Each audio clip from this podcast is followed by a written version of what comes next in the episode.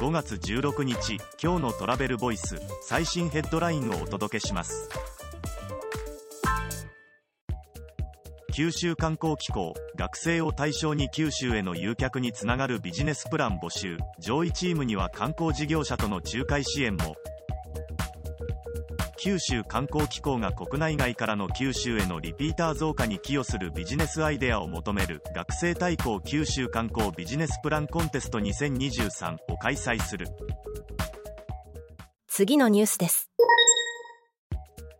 日本交通タクシー観光中に近距離モビリティを無料レンタル。熊健吾建築ツアーイン東京。プランで。日本交通が2023年4月29日から12月31日観光タクシープラン熊健吾建築ツアーイン東京のオプションとしてウイル社が展開する近距離モビリティの無料レンタルを1日1台限定で実施。次のニュースです。ふるさと納税の返礼品に棚田での田植え体験里フルが拡充配当米とともに地域活性化の一助にふるさと納税サイト、サトフルに2023年5から6月の田植えシーズンに棚田で体験できる返礼品が登場。棚田米や棚田での農業体験ができる返礼品などを充実させることで地域活性化につなげる。次のニュースです。新潟県南魚沼市夏の合宿誘致で支援補助金今夏も実施市内施設の使用料を全額補助